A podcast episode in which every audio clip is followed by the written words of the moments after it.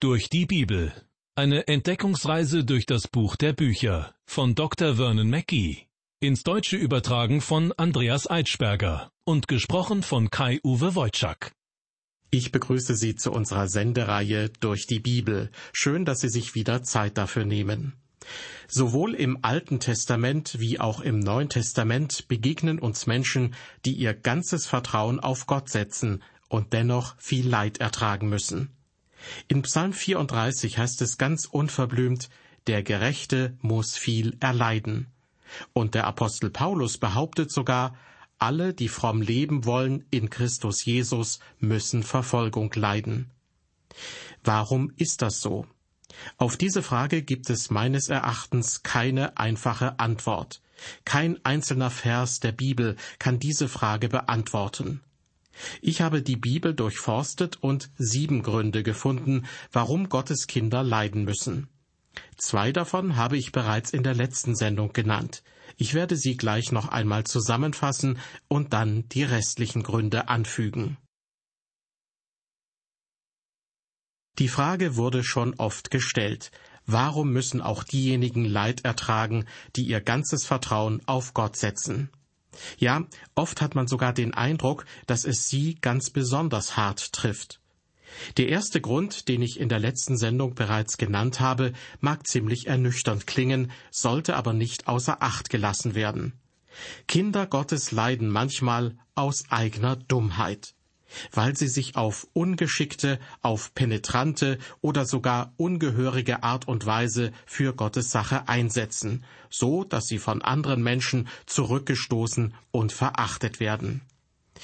Wenn sie diese Dummheit jedoch nicht begehen, dann haben wir den zweiten Grund vor uns liegen, warum Kinder Gottes leiden müssen, nämlich weil sie für die Wahrheit und die Gerechtigkeit Stellung beziehen. Der dritte Punkt, wir leiden aufgrund von Sünde in unserem Leben. Der Apostel Paulus schreibt im ersten Korintherbrief, wenn wir uns selber richteten, so würden wir nicht gerichtet. Wenn wir umgekehrt Gottes Kinder sind und wir uns einen feuchten Kehricht um die Sünde in unserem Leben scheren, dann wird sich Gott darum kümmern. Er wird uns richten. Der vierte Grund, warum wir leiden müssen, sind unsere alten Sünden. Im Galaterbrief heißt es, Irret euch nicht, Gott lässt sich nicht spotten, denn was der Mensch sät, das wird er ernten. Ich werde es nie vergessen, wie wir als Gemeinde von einem recht bekannten Evangelisten besucht wurden, der einige Vorträge und Predigten hielt. Eines Abends gingen wir nach dem Gottesdienst in ein Restaurant. Wir bestellten uns alle ein alkoholisches Getränk, aber er wollte nur ein Glas Mineralwasser. Einige meinten zu ihm, du hast doch Feierabend, also gönn dir doch ein Glas Wein oder ein Bier.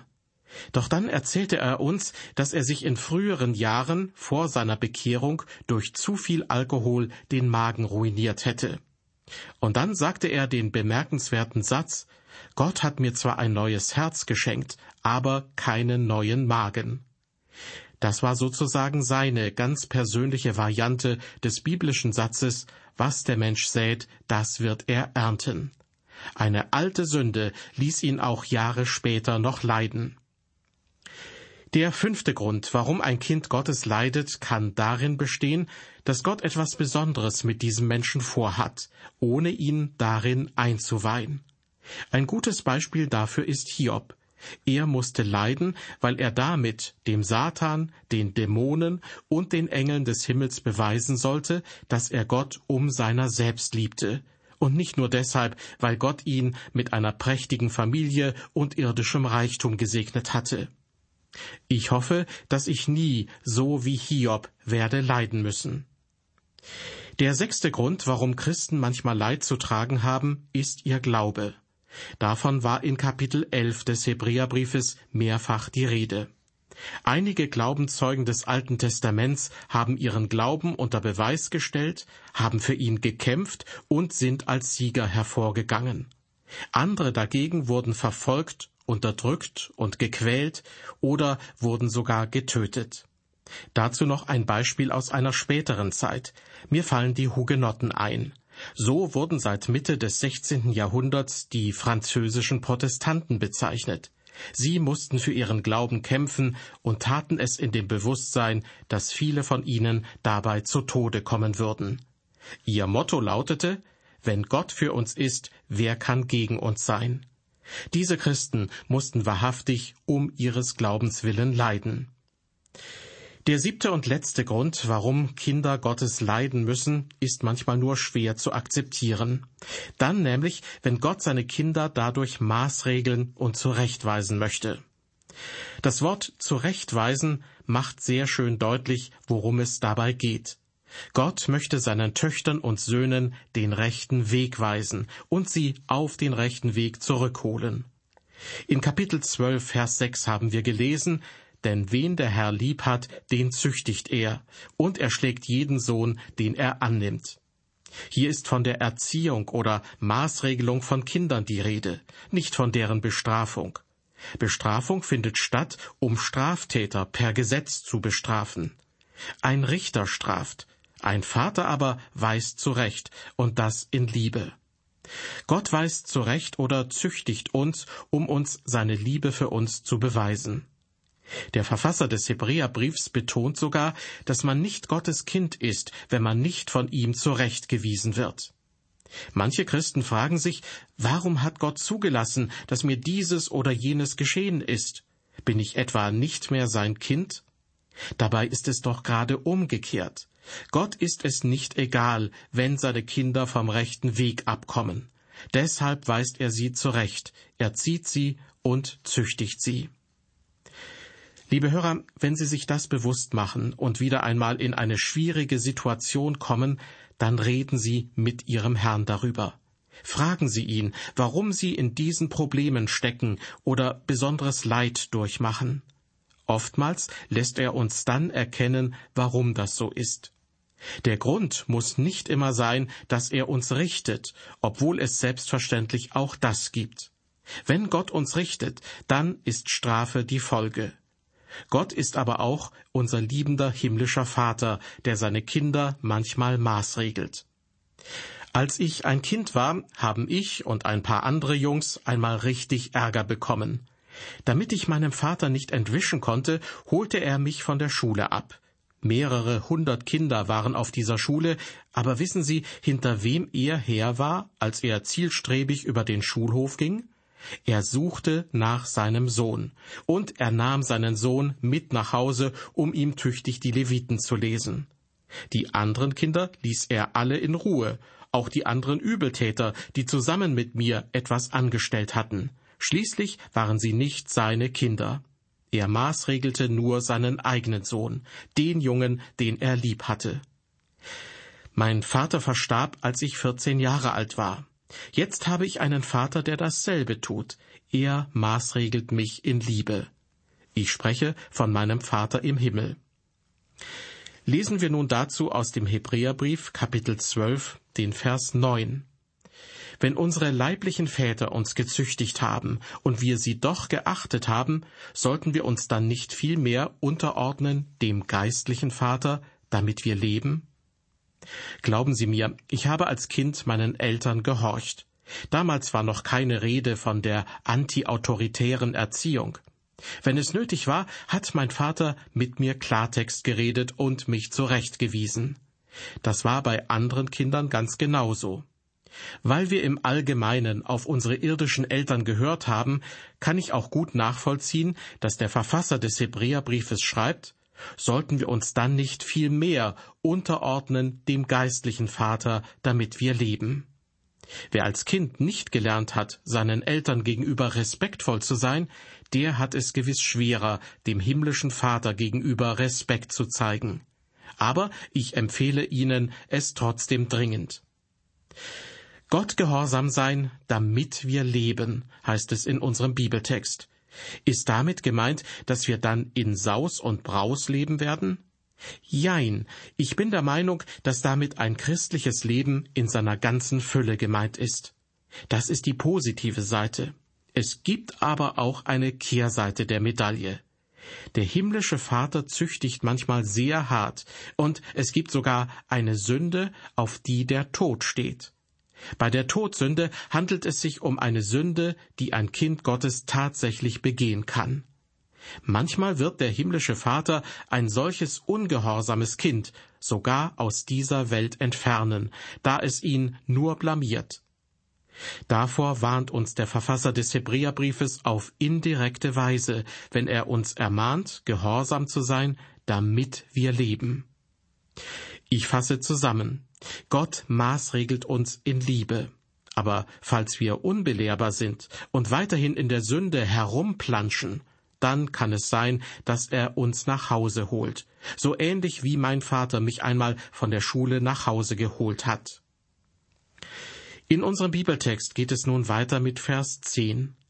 Denn jene, gemeint sind die irdischen Väter, jene haben uns gezüchtigt für wenige Tage nach ihrem Gutdünken. Dieser aber tut es zu unserem Besten, damit wir an seiner Heiligkeit Anteil erlangen. Manchmal hatte ich das Gefühl, dass mein irdischer Vater ein bisschen zu böse auf mich geworden ist und seine Wut an mir ausgelassen hat. Ich bin mir aber sicher, dass es mir trotzdem zugute kam. Auch die Züchtigung meines himmlischen Vaters dient mir ohne Frage zum Besten, wobei er gewiss nicht zu streng ist.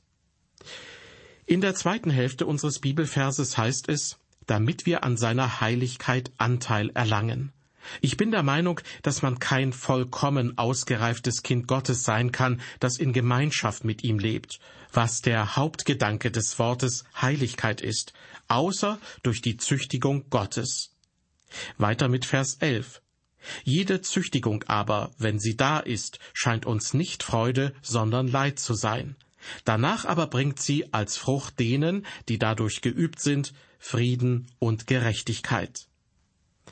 Das erinnert mich an den Jungen, dessen Vater zu ihm sprach, bevor er eine Tracht Prügel erhielt, Mein Sohn, das wird mir mehr wehtun als dir.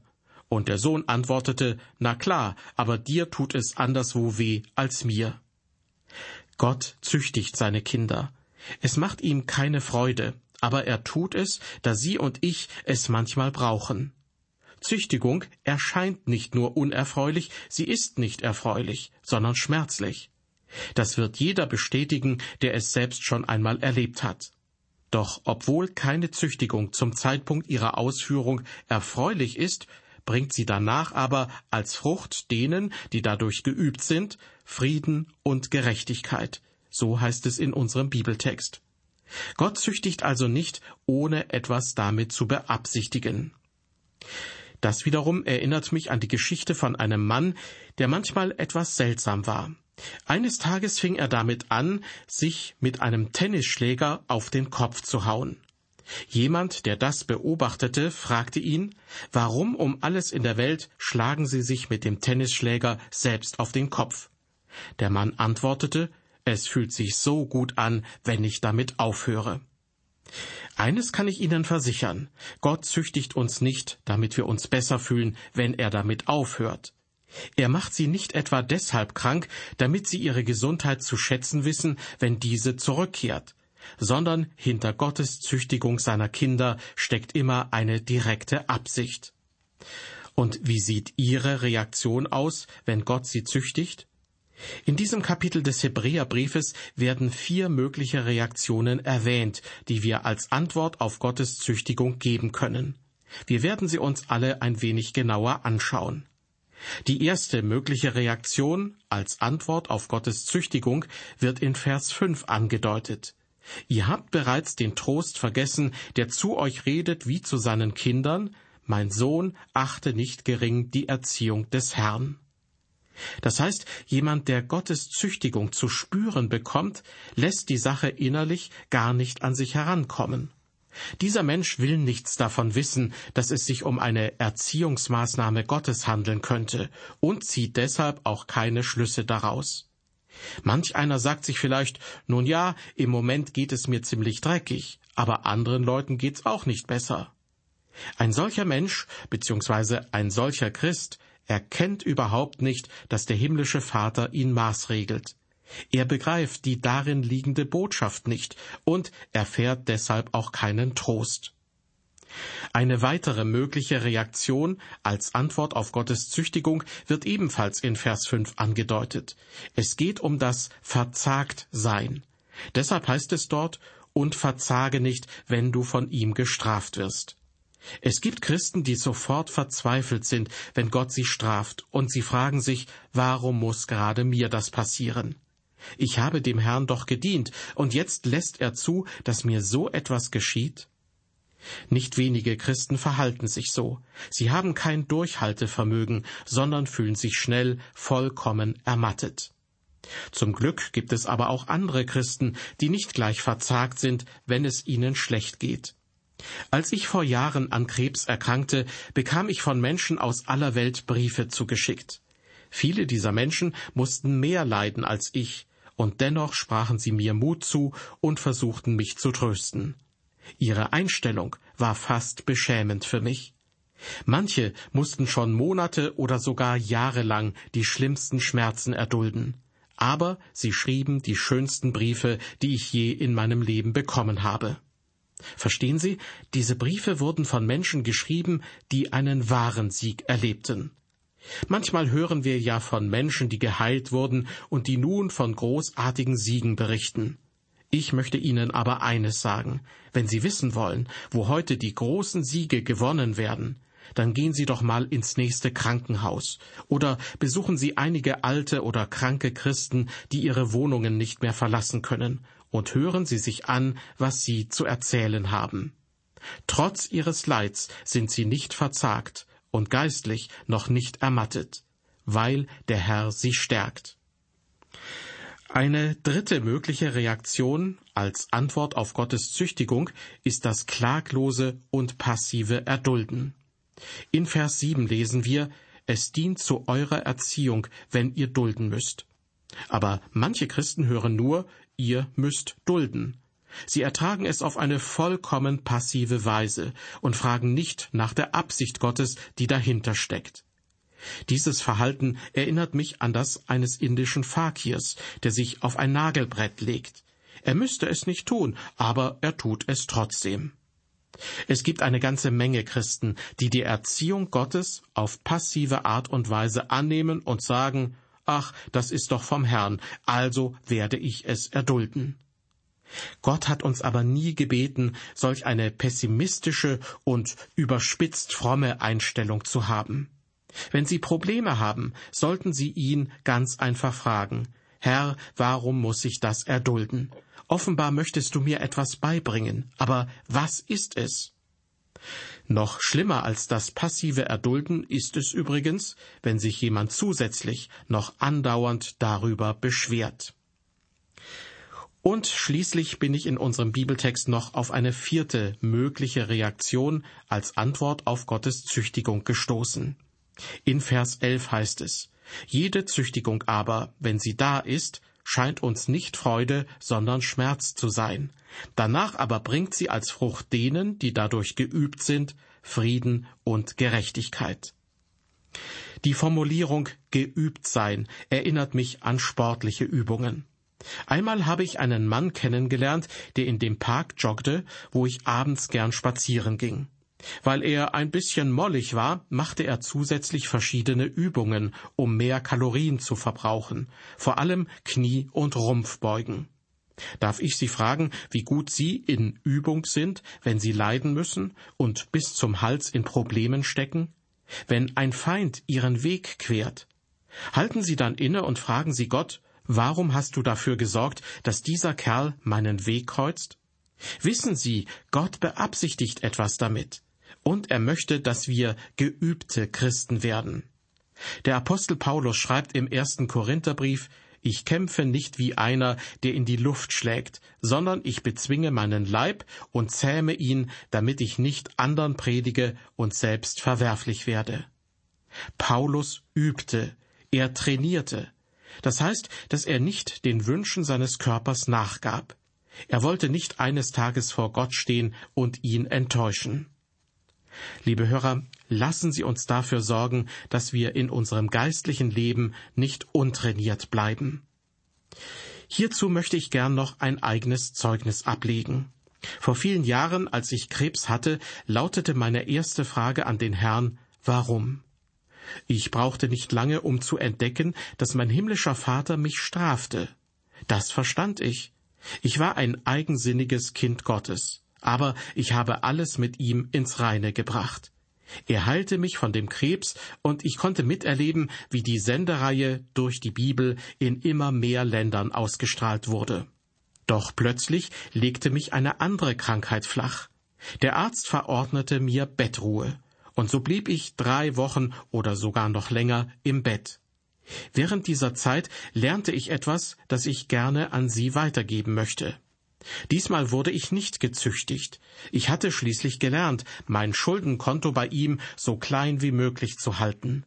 In der Tat, ich gleiche mein Konto fast jeden Tag aus, indem ich ihn um Vergebung bitte. Also ging ich auch das zweite Mal, als ich krank wurde, zu ihm und fragte ihn, Herr, warum hast du es zugelassen, dass mir so etwas passiert? Ich möchte doch gern mit meinen Radiosendungen weitermachen. Doch er hatte mich flach auf den Rücken gelegt und sprach zu mir, Du bist mein Sohn, und ich bin dein Vater. Es gibt so viele Dinge, die du noch nicht gelernt hast. Vielleicht bist du der Meinung, dass deine Radiosendungen über alle Maßen wichtig sind und dass ich ohne dich nicht weitermachen kann. Aber was meinst du denn, wie ich es vorher geschafft habe? Du wirst jetzt also ein Weilchen liegen bleiben und etwas dazulernen.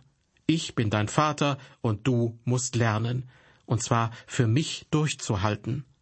Du hast keine Übung darin, was es heißt, eine Pause zu machen, und noch weniger hast du eine Ahnung davon, was es heißt, auf mein Signal zu warten, dass es weitergeht. Tja, es hat einige Zeit gedauert, aber schließlich habe ich ihm geantwortet, alles klar, lieber Vater, wenn du möchtest, dass ich hier liegen bleibe, dann werde ich dies tun. Ich möchte die Lektionen lernen, die du für mich vorbereitet hast. Liebe Hörer, wir müssen uns von Gott trainieren lassen, damit wir geübte Christen werden. Ich lese noch einmal Vers 11. Eine Züchtigung aber, wenn sie da ist, scheint uns nicht Freude, sondern Leid zu sein. Danach aber bringt sie als Frucht denen, die dadurch geübt sind, Frieden und Gerechtigkeit. Und weiter heißt es in Vers 12, Darum stärkt die müden Hände und die wankenden Knie. Bitte gehen Sie nicht wie ein Christ durchs Leben, der sich pausenlos beschwert. Ich hatte einmal einen Freund. Jedes Mal, wenn ich ihn fragte, wie es ihm geht, dauerte die Antwort eine Viertelstunde, und es ging ihm niemals gut. Schließlich traute ich mich gar nicht mehr, ihn überhaupt noch zu fragen. Und wie verhalten wir uns, wenn wir als Christen das eine oder andere durchmachen müssen? Sind wir ständig nur am Jammern oder üben wir uns darin, dass wir tapfer durchhalten? Bitte denken Sie daran, Gott ist unser Vater, er liebt uns, und weil er uns liebt, ist die eine oder andere Züchtigung notwendig. Damit verfolgt er einen guten Zweck, auch wenn sie uns, wie es in Vers 11 heißt, nicht Freude, sondern Leid zu sein scheint. Also lassen Sie uns mit Übungen beginnen, damit wir zu geübten Christen werden. Und auf geht's. Eins, zwei und drei. Eins, zwei und drei. Und nicht vergessen, fragen Sie zwischendurch den Herrn, warum Sie in tiefen Schwierigkeiten stecken oder auf andere Weise leiden müssen. Sieben Gründe, warum Christen leiden müssen und vier mögliche Reaktionen darauf habe ich in dieser Sendung aufgezählt. Natürlich erhebe ich keinen Anspruch auf Vollständigkeit. Und was ich persönlich erlebt habe, zum Beispiel während meiner Krankheitszeiten, muss auf andere nicht zutreffen. Ganz im Gegenteil. Wichtig ist mir, dass Sie in schwierigen Zeiten, wenn Sie großes Leid ertragen müssen, einerseits nicht verzagen, es andererseits aber auch nicht einfach nur so hinnehmen. Bitten Sie Gott darum, dass er Ihnen zeigt, was dahinter steckt. Und bitte denken Sie daran, wen der Herr lieb hat, den züchtigt er, und er schlägt jeden Sohn und jede Tochter, den oder die er annimmt. Ich verabschiede mich von Ihnen und bedanke mich für Ihr Interesse. Bis zum nächsten Mal, Gottes Segen mit Ihnen.